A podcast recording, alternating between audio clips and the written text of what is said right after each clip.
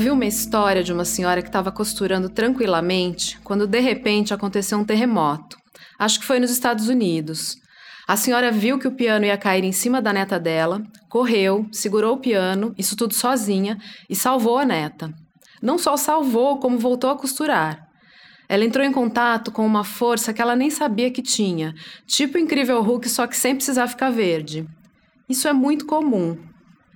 Às vezes, a gente tem acesso à nossa força intrínseca por meio de algum perrengue.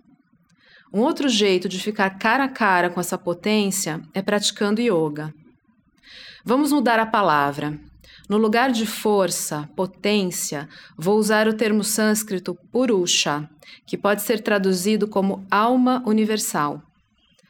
Alma é um conceito que carrega às vezes conotações religiosas, então ou as pessoas aceitam ou rechaçam. Mas é só um termo que se refere a uma realidade permanente. Alma é imutável, eterna, constante, inexplicável. Não vou me atrever a definir, mas o que posso dizer com sinceridade é que, por meio da minha vivência com yoga, tenho conseguido, não sempre, percebê-la. Toda a prática de yoga tem o objetivo de explorar a relação entre a alma e a natureza.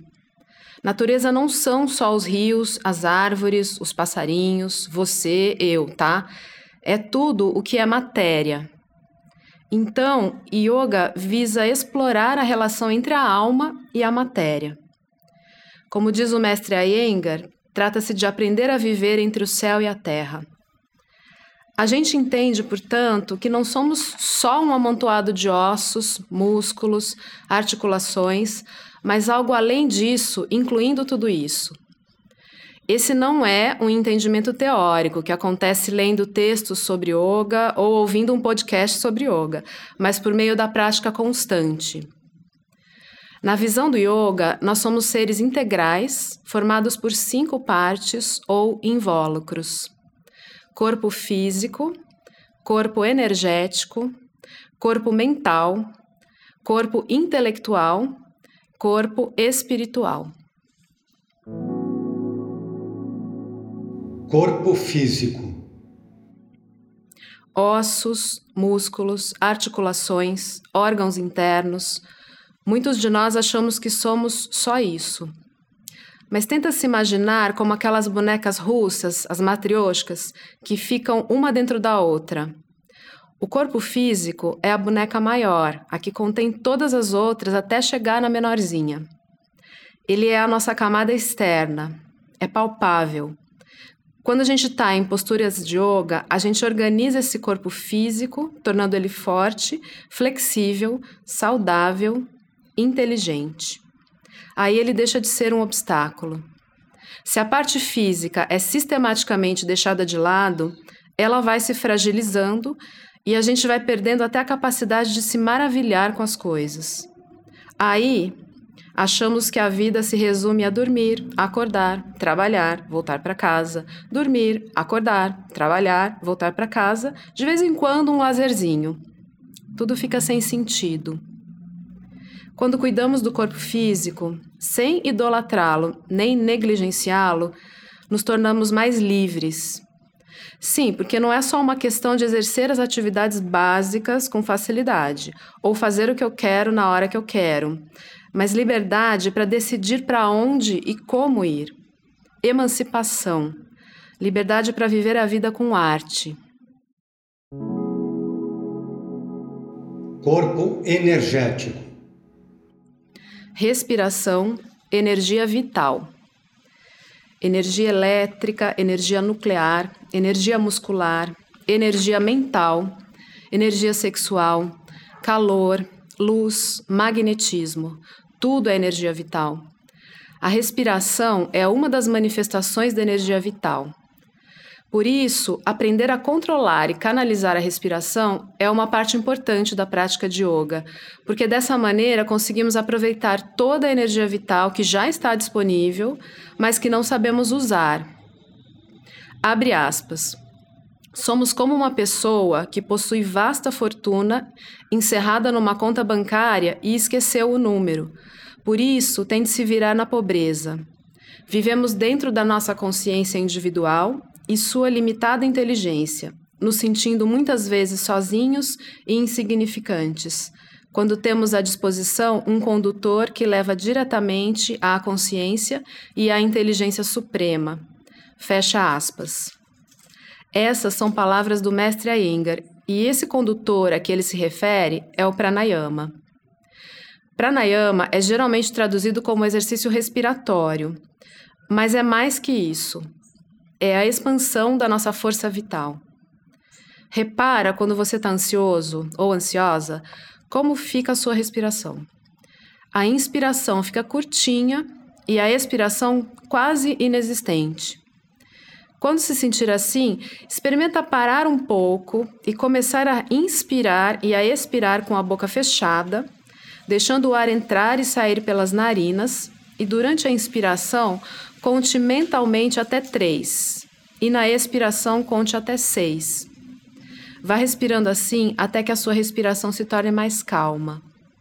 Eu disse a sua respiração, mas poderia ter dito o seu corpo energético. E quando falamos em corpo energético, não estamos só falando de respiração, mas também das emoções. O choro é um bom exemplo de como as emoções afetam a respiração. A tecnologia do yoga nos ensina a respirar para acalmar as emoções o que não significa não se emocionar e se tornar um bloco de concreto. Significa ter clareza. Clareza para fazer escolhas boas, que são aquelas que beneficiam o maior número de pessoas possível, o que não é fácil e nem sempre a gente consegue. Corpo mental. Mente, pensamentos.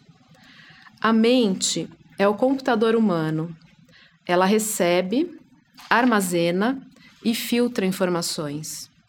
Ela pula de um pensamento para outro, de um objeto para outro. É fascinante, mas se a gente deixá-la muito à vontade, acabamos exaustos. Observa aquele dia que você está pensando sem parar, os pensamentos acelerados, até mesmo quando está entusiasmado com algo prestes a acontecer. Uma coisa que você espera há muito tempo, mas não consegue parar de pensar nisso. Como termina o dia?